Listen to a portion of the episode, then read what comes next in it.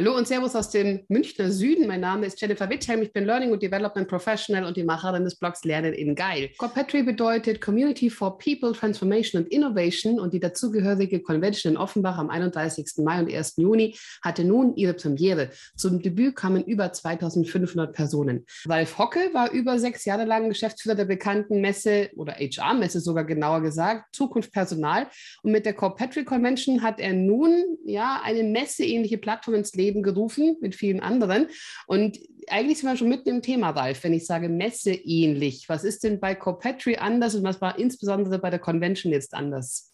Ja, also Copetry, ähm, wenn ich das so sagen darf. Copetry, sagen wir so. Copetry, ja. genau, Copetry. Ja. Hatte ich zusammen, oder habe ich zusammen gegründet mit äh, meiner lieben Kollegin Nadine Jäger. Mhm. Wir kannten uns auch von unserem früheren Arbeitgeber und wir haben gesagt, wir möchten gerne das Thema Messe etwas anders spielen. Wir möchten es gerne als Kombination aus Community-Treffen, aus starker inhaltlichen Konferenz und der Möglichkeit, dass Unternehmen auch Produkte und Lösungen anbieten können. Aber dieser mhm. Dreiklang mit der inhaltlichen Seite, auch mit dem anderen Setting, wir sind ja auch bewusst jetzt äh, hier im ersten Jahr nicht in eine klassische Messe- oder Konferenzhalle gegangen, sondern mhm. in einen alten Industrieloft mit vielen Möglichkeiten von Netzwerken und Austausch, wo man viel lernen kann, sich sehr mhm. viel stark inspirieren kann ähm, und alles auch sehr nachhaltig.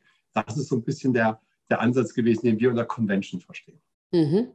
Wenn ich jetzt Zukunft Personal höre, dann kommen bei mir automatisch Gedanken an HR, an Personalverantwortliche. Wenn ich jetzt Copetry höre, also People, Transformation, Innovation, könnte ich mir vorstellen, dass die Zielgruppe jetzt bei euch nicht nur mehr zwingend HR-lastig ist, sondern vielleicht auch andere Zielgruppen anzieht. Ist das so? Absolut, das ist der Grundgedanke. Also die Frage war, wie schaffen wir Zukunftsfähigkeit? Und um Zukunftsfähigkeit zu schaffen, glauben wir, die Innovationsthemen müssen zusammen mit den Transformationsthemen und zusammen mit den People-Themen gespielt werden. Mhm. Ich sage bewusst Themen und nicht Abteilungen, weil in allen diesen Bereichen sind immer sehr, sehr viele Themen, auch die humanzentriert sind. Ja? Mhm. Ähm, äh, der, beim, bei, beim, Innovationsbereich geht es sehr schnell auch darum, wie sieht die Innovationskultur aus, wo ist die Organisation vorhanden, wie sehen die Prozesse aus. Und dann kommst du immer wieder sehr stark auch zum Menschen. Und, deswegen äh, glauben wir, dass diese Bereiche zusammengehören und auch diese Menschen aus diesen Bereichen zusammen, ähm, zusammen sprechen müssen, sich zusammen ähm, inspirieren lassen sollen, dass sie voneinander lernen. Und das, wie wir es immer nennen, Bridging Perspectives der Fall ist. Weil die Realität ist ja häufig die, diese Bereiche sprechen gerne viel übereinander, aber wenig miteinander. Und das möchten wir gerne einfach ein bisschen ändern. Mhm. Jetzt kamen bei euch zum Debüt über zweieinhalbtausend Menschen. Habt ihr mit mehr oder mit weniger gerechnet?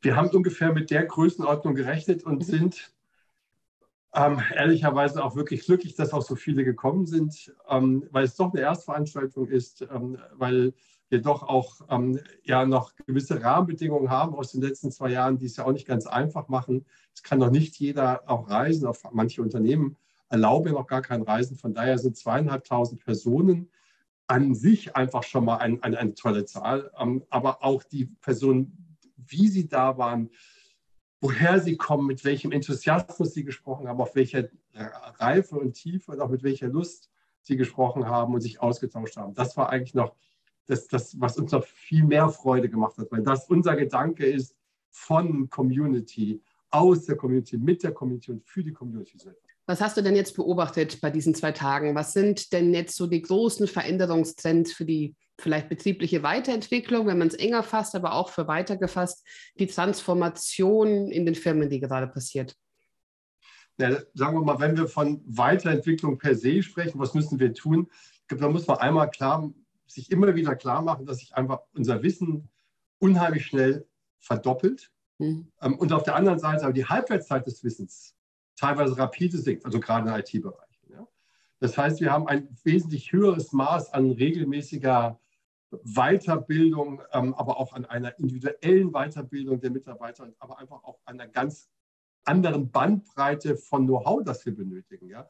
Ob es Technologie ist, ganz klar, wie funktioniert Teams, wie geht Miro, um mal so eine Kreativtechnik, wie gehen wir mit neuen Methodiken eigentlich um, welche Methodiken brauchen wir, und auch das Thema soziale Kompetenz ähm, gewinnt immer stärker an Bedeutung. Das heißt, ich sehe schon einfach einen ganz klaren Weg hin, dass in einem Land, in dem wir uns befinden, ohne Bodenschätze, wo wir auf unsere Skills, auf unsere Fähigkeiten, auf, auf unsere Innovation angewiesen sind, dass wir da einen ganz anderen Weg in Richtung der, der, Weiterbildung und, ähm, gehen müssen und auch dann viel, viel stärker stärken, schon von Schulbeginn an, ähm, aber in Richtung eines lebenlangen Lernens. Also auch als 80, 95-Jähriger kannst du nicht sagen, ich, ich kann oder will nicht mehr lernen. Wenn ich mich jetzt dafür interessiere, für konkrete Lösungsansätze, gibt es ja jetzt irgendwelche drei Themen, die du jetzt gesehen hast, wo keine Firma mehr dran vorbeikommt, wenn sie nicht zu den ewig Gästigen gehören will?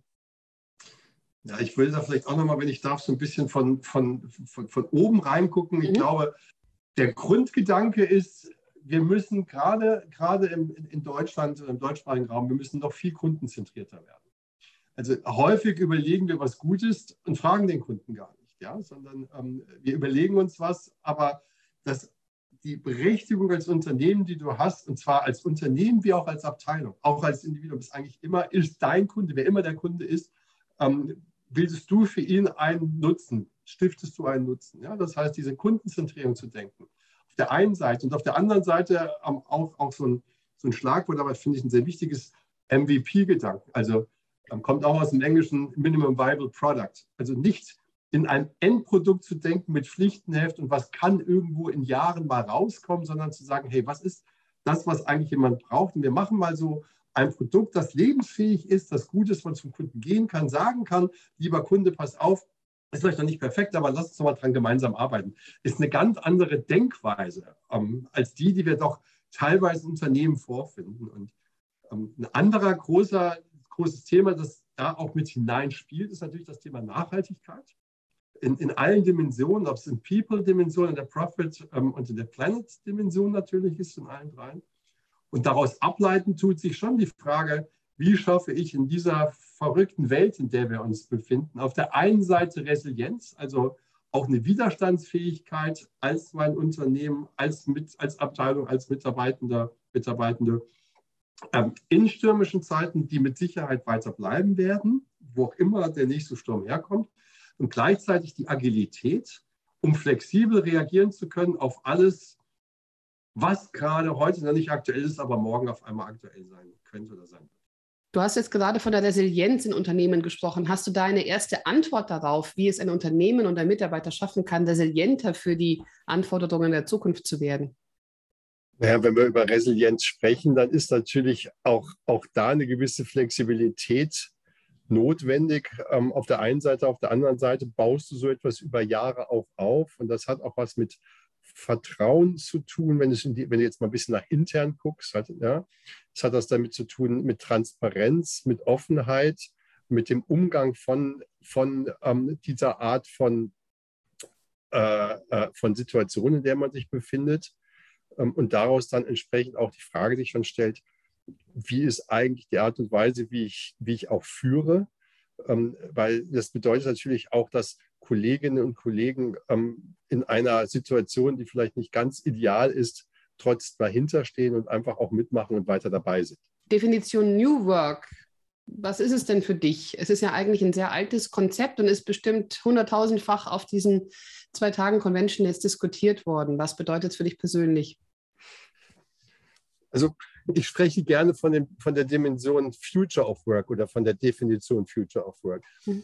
Ähm, und das hat, das hat für mich verschiedene Dimensionen. Das hat einmal die Dimension der Räumlichkeit, das hat die Frage der Technologie, es ist, hatten wir eben schon gesprochen, Leadership und Kultur. Und es ist einfach auch eine Frage, ähm, es ist einfach auch eine Frage ähm, äh, der, der, der Skills, die man hat. Und wenn wir jetzt mal vielleicht das Thema Leadership noch ein bisschen herausnehmen, dann ist es einfach schon auch da das Thema, dass ich glaube, wir müssen einfach anders miteinander umgehen, auch anders führen, deutlich partnerschaftlicher, deutlich vertrauensvoller. Ähm, ähm, ich glaube, Unternehmen werden immer stärker auch einen, Purpose brauchen, also eine Sinnstiftung, einen Zweck. Ich glaube, in einem Markt, in dem wir uns befinden, der sehr arbeitnehmerlastig ist, wirst du als Arbeitgeber nur dann gute Leute finden und halten können, ähm, wenn sich die Mitarbeitenden wohlfühlen und wenn sie irgendwo auch das Gefühl haben, dass, dass das, was sie tun, sinnstiftend ist und einfach auch einen Mehrwert bietet. Und gerade jüngere Kolleginnen und Kollegen gucken, ähm, gucken da sehr viel genauer drauf, ähm, als vielleicht der ein oder andere Kollege, der schon etwas länger im Berufsleben ist. Mhm. Das ist jetzt ganz aktuelles Beispiel war natürlich jetzt Elon Musk, der sein Vertrauen nicht gerade öffentlich gezeigt hat, der eher gesagt hat, ich drohe euch mit Kündigung, wenn ihr nicht alle ins Office zurückkommt oder in, in die Fabrik zurückkommt. Da auf der anderen Seite ist euer Sascha Lobo auf der Konferenz gewesen, der gesagt hat, Arbeitgeber könnten Beschäftigten zwei bis drei Tage Homeoffice nicht mehr verwehren. Äh, erste Frage, wer von den beiden hat recht? Also ich glaube, ich eine Verdächtigung wer, deiner Meinung nach? Und zweite Frage, wenn ich jetzt die ganzen Elon Musks da draußen aber einfach noch habe und eben noch ältere Führungskräfte oder ältere Chefs habe, wie kann ich denn die abholen und davor bewahren, dass sie gegen die Mauer laufen und dass ihnen ständig die Leute abhauen? Ja, also fang mal bezogen auf deine erste Frage, sagen wir mal, das Gegenstück zu Elon Musks Ansatz ist ja jetzt ähm, äh, 100% remote zu arbeiten. Es mhm. gibt ja auch einige Unternehmen, auch gerade aus, aus dem Silicon Valley, die gesagt haben, uns ist vollkommen egal, wo du sitzt, was du, wo du arbeitest, von wo mhm. du arbeitest. Ähm, das mal so als Gegenentwurf. Ich glaube eher, und so praktizieren wir es auch bei uns im, im Haus, ähm, den Ansatz von Sascha Lobo. Ich glaube, dass diese Logik 2, 2, 3 sich gut durchsetzen wird in der Fläche, also zwei Tage oder drei Tage im Homeoffice und zwei bis drei Tage ähm, äh, in der Firma, weil, weil ich glaube schon, dass es auch sinnvoll ist. Wir merken auch, nicht jeder möchte per se überhaupt zu Hause arbeiten, weil vielleicht auch die Infrastruktur gar nicht vorhanden ist, weil man vielleicht auch mal raus möchte. Ähm, äh, es gibt es gibt ähm, aber genauso gut auch, ähm, auch eine Reihe von Themen, die im Unternehmen und dem gemeinsam und zusammen auch viel besser zu lösen sind. Ne? Also wenn wir, wenn wir über ähm, Unternehmenskultur sprechen, wenn wir darüber sprechen, ähm, was wollen wir als nächstes erreichen, ähm, wie wollen wir vorgehen, äh, dann, dann ist es einfach deutlich angenehmer, wenn du so etwas im Büro machst und wenn du, wenn du auch siehst, wie geht es dem anderen. Du kannst viele Dinge auch von zu Hause machen, aber der kleine Plausch an der, an der, an der Kaffeemaschine, ähm, äh, der kleine unbedachte Blick nach links oder rechts, den hast du einfach besser über so einen Tag im Büro. Von daher glaube ich, dass es genau dafür wirklich wichtig und gut ist, wenn wir, ähm, wenn wir so eine Mischung haben aus teilweise Homeoffice, in dem du dann die Aufgaben teilweise viel besser erledigen kannst als, als im Büro, wo du in Ruhe arbeiten kannst und auch viel individueller einteilen kannst, wann du es machst ähm, weil das ist ja der nächste Schritt eigentlich dahinter. Das ist ja nicht nur das Arbeiten, wo ich es mache, sondern auch wann ich es mache. Ne? Und, und diese Freiheiten, wir haben eine Reihe von Teilzeitkräften bei uns äh, und die sind einfach sehr dankbar, dass sie ihre Aufgaben unter Umständen auch mal zwei Stunden liegen lassen können ähm, und dann einfach das dann nachtragen, nacharbeiten, wann es immer reinpasst. Und das ist ja so, glaube ich, die Mischung Arbeitsort und Arbeitszeit, wo ich glaube, da hat sich durch die Pandemie einfach unheimlich viel getan. Und wie können wir dann die Führungskräfte abholen, die das jetzt einfach so ein bisschen veraltet ja. immer noch wahrnehmen? Also ich meine, die, die Belegschaft ist ja teilweise auch noch etwas ja. älter, lässt es vielleicht mit ja. sich machen. Und manchmal gibt es ja auch wirklich Firmen, Fabrik, da wird es wirklich schwierig. Also das, glaube ich, ist schon nochmal ein ganz wichtiger Punkt, dass wir, wenn wir über das Thema Homeoffice sprechen oder mobiles Arbeiten, ähm, dass das ja wirklich nur für einen Teil der Kräfte zutrifft. Ne? Also wenn ich eine Dienst, wenn ich eine Dienstleistung habe, der klassische Friseur, der immer genannt wurde, oder der Fabrikarbeiter, ja, das wird dann schwierig. Das wird schlicht und ergreifend schwierig. Also es geht nur für einen Teil ähm, äh, der Gesellschaft. Ähm, das Zweite ist, dass es vielleicht auch, auch in Aufgaben, die es gibt, nicht ganz einfach ist. Also ähm, Buchhaltung machst du zum Teil einfacher, schon einfacher im Büro, auch wenn du, wenn du stark digitalisiert bist. Ähm, wenn wir darüber sprechen, wie können wir sozusagen Mitarbeitende und Führungskräfte dazu bringen, glaube ich, ist es auf der einen Seite mal positiv gesprochen so, durch die Pandemie haben viel mehr Leute festgestellt, dass das möglich ist, als wir vorher gedacht hätten. Ne? Also der Anteil der, der Homeoffice-Arbeitsplätze, die dauerhaft da sind, ähm, ist ja nur durch die Pandemie so gesprungen. Sonst, sonst wäre das ja immer noch eher eine Ausnahme als eine Regel. Also von daher haben wir da schon mal einen Riesensprung, meine, finde ich, nach vorne gemacht. Also und das finde ich für alle Beteiligten toll, sowohl für die Führungskräfte wie für die Mitarbeiter. Also von daher ist das schon mal super. Dann hast du in so einer gaußschen Normalverteilung bestimmt immer ein paar Ewiggestrige. Da musst du halt warten, bis sie weg sind. Mhm. Ähm, oder sonst die Mitarbeiter weg. Das sieht dann der Vorvorgesetzte, muss dann diese Entscheidung treffen. Und ansonsten, glaube ich, steht hinter dem Thema mobiles Arbeiten ja ein ganz anderes Thema, nämlich das Thema, wie führe ich? Und ähm, das hatten wir eben schon so ein bisschen angeschnitten gehabt wenn du natürlich einen Führungsstil hast, der auf Command and Control aus ist. Sprich, ich werde befördert und ähm, weil ich besser bin, weil ich alles besser weiß und zeige meinen Kolleginnen und Kollegen auch ständig, dass ich es besser weiß. Dann ist es natürlich eine Katastrophe, wenn diese Kolleginnen und Kollegen auf einmal nicht mehr in einem Einzugsbereich sind, sondern zu Hause sitzen. Ja? Ähm, dann habe ich ein Riesenproblem, dann wird es schwierig. Wenn ich aber vielleicht meine Führungsphilosophie verändere und sage, ich habe vielleicht gar nicht alles Wissen, weil ich es per se auch nicht be besser weiß. Ich nehme ich nehme mal so Themen Social Media, beispielsweise Marketing. Ähm, wer sich dann einredet, dass er dazu alles weiß, dann wird er im Zweifelsfalle von den jüngeren Kolleginnen und Kollegen im Büro belächelt, wenn es schlecht läuft. Wenn es gut läuft, lachen sie über ihn, wenn er aus dem Büro raus ist. Ja? Also die, das macht gar keinen Sinn, da über ein Command Control zu kommen. Was aber meiner Meinung nach totalen Sinn macht, ist, die, ist, die, ist, die Aus, ist der Gedanke, ich habe vielleicht als Führungskraft mehr Erfahrung wie schaffe ich Projekte in der Zeit, wie schaffe ich Projekte im Budget, wie gehe ich mit Konflikten im Team um. Das heißt, meine Rolle ändert sich und die Rolle ist dann eher eine Rolle eines, eines Coaches, eines jemanden, der andere empowert und die Möglichkeit gibt, dass er sich so entwickeln kann. Wenn ich aber dieses Mindset habe, dass ich sehr vertrauensvoll arbeiten kann und meinen Kolleginnen und Kollegen auch vertrauen kann, dann habe ich dieses Vertrauen ja auch, wenn sie zu Hause sitzen oder wenn sie vielleicht erst am Abend die Sachen abarbeiten. Und dann, deswegen glaube ich, dass diejenigen, die sich, die damit hadern, vielleicht auch ein bisschen tiefer reingehen muss und nochmal über die Gesamtphilosophie auch, wie wir führen wollen, wie wir Unternehmen weiterentwickeln wollen, weil diese Punkte, wenn ich das als letztes noch sagen darf, spielen sehr stark ja auch in das Thema Agilität hinein. Weil wir reden immer darüber, dass wir gewisse Flexibilität haben, dass wir ein gewisses Vertrauen haben. Und dann kann ich auch andere Arbeitsortmodelle vielleicht einfacher wählen. Jetzt hast du lange bei der Zukunft Personal äh, gewirkt. Wie siehst du denn die klassischen HR-Säulen? Mein Kanal ist ja auch vor allem an die Learning- und Development-Leute gerichtet. Wie werden die sich entwickeln? Vielleicht auch im Kontext der gesamten digitalen Transformation, die jetzt vor uns steht. Bleibt ein Personalentwickler der Personalentwickler oder wie geht es weiter mit den klassischen, klassischen HR-Lern?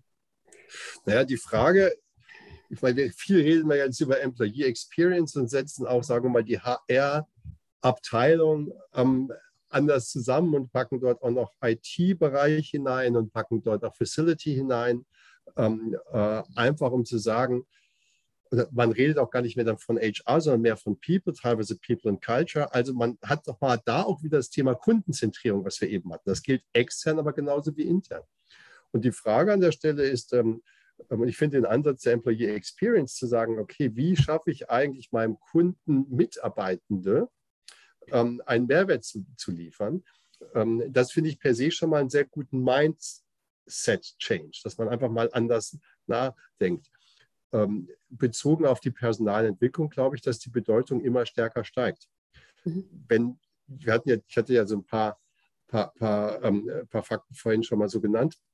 Ähm, wenn man das einfach mal als Grundlage nimmt, dann, dann wird das, was ich brauche als, als Unternehmen, mir ja auf dem Arbeitsmarkt kein Arbeitgeber zu 100 Prozent erfüllen. Das heißt, es wird als Arbeitgeber immer so sein, dass ich irgendwie ähm, die Mitarbeiter ähm, weiterentwickle und die, die ich länger habe, auch weiterentwickle, weil natürlich das Wissen und das, das, das, das Know-how, das benötigt wird für einen Job, und es gibt ja unheimlich viele neue Jobs in Zukunft, ähm, äh, einfach auch darauf, davon abhängt, das Unternehmen selbst weiterentwickeln. Von daher glaube ich, dass, diese, dass die Bedeutung dort deutlich steigern, steigen wird und dass auch Mitarbeitende in Zukunft viel stärker das auch einfordern werden, damit sie auch selbst eine gewisse Flexibilität auf dem Arbeitsmarkt haben ähm, und man sozusagen von beiden Seiten her profitiert.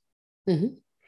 Jetzt waren bei euch auf der Convention viele Aussteller, viele Speaker. Was waren denn so deine drei Highlights in der Retrospektive?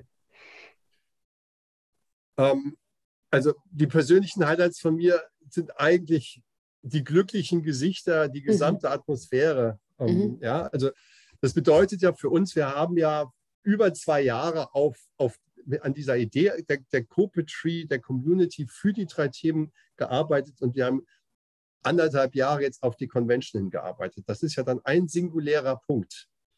Und ähm, wenn sozusagen die Grundidee angenommen wird. Weil wir haben wirklich viele aus dem Innovations- und viele aus dem Transformationsbereich neben, neben dem People-Bereich da gehabt.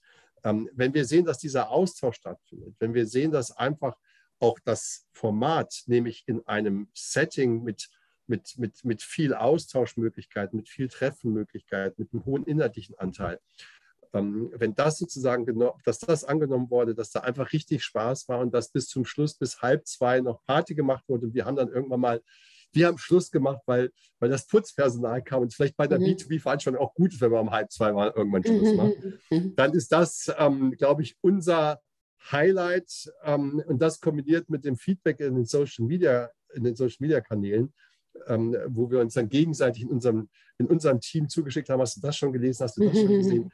Das war so schön, dass alles, was an Vorarbeit war, auch teilweise ein bisschen müde und kaputt war, einfach so überstrahlt. Gibt es irgendwas, wo du sagst, okay, das ist ein Learning, das nehmen wir mit, das würden wir anders machen? Ich glaube, nächstes Jahr habt ihr eine Wiederholung geplant.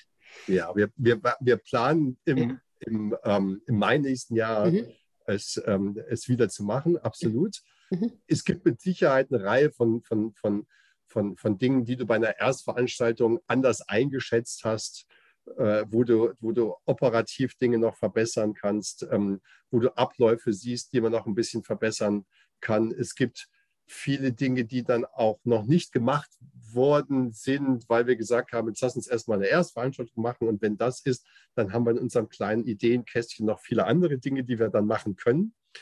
Und das ist, da sind wir jetzt auch gerade, da sind wir gerade dran und so entwickeln wir das, glaube ich, auch mhm. für ein zweites, fürs nächste Jahr ähm, wirklich so schön, dass, dass, dass man da auch nochmal richtig, richtig Freude hat.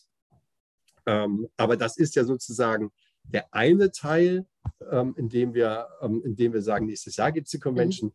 Aber wenn wir von Community sprechen, dann haben wir natürlich auch viel vor, was wir jetzt hier so im zweiten Halbjahr ähm, noch machen wollen, wo wir auch Touchpoints schaffen, wo wir neuen Content generieren, ähm, wo wir im Podcast einen eigenen auch launchen wollen, mhm. ähm, wo die Circles in die zweite Runde gehen, wo wir Meetups mit der Community machen und wir wollen ein großes Digital-Event.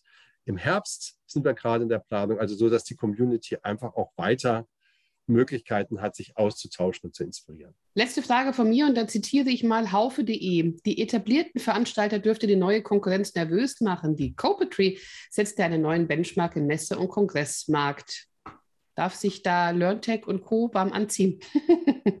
ja, also wir freuen uns natürlich darüber, wenn, wenn so ein renommiertes Blatt so etwas schreibt. Äh, wir selbst, so wie ich es vorhin schon auch mal immer gesagt habe, auch wir gucken und fokussieren auf die Kundenwünsche. Wir hatten das Gefühl gehabt, dass das Konzept unheimlich gut ankam, dass wir das weiterentwickeln wollen. Und wir glauben auch, dass der Convention-Ansatz der Ansatz der Zukunft ist. Äh, und wir fokussieren sozusagen stärker darauf, was wollen unsere Kunden und, und, ähm, und gucken sozusagen etwas weniger auf das, was Marktbegleiter machen. Mhm. Vielen Dank, Ralf Hocke, für dieses Gespräch. Abonniert ihr bitte meinen Podcast gerne über die üblich verdächtigen Plattformen Google Podcast, Apple Podcast oder Spotify und schaut auch gerne visuell rein über den Videoblog auf YouTube oder die Homepage www.werdeningeil.de.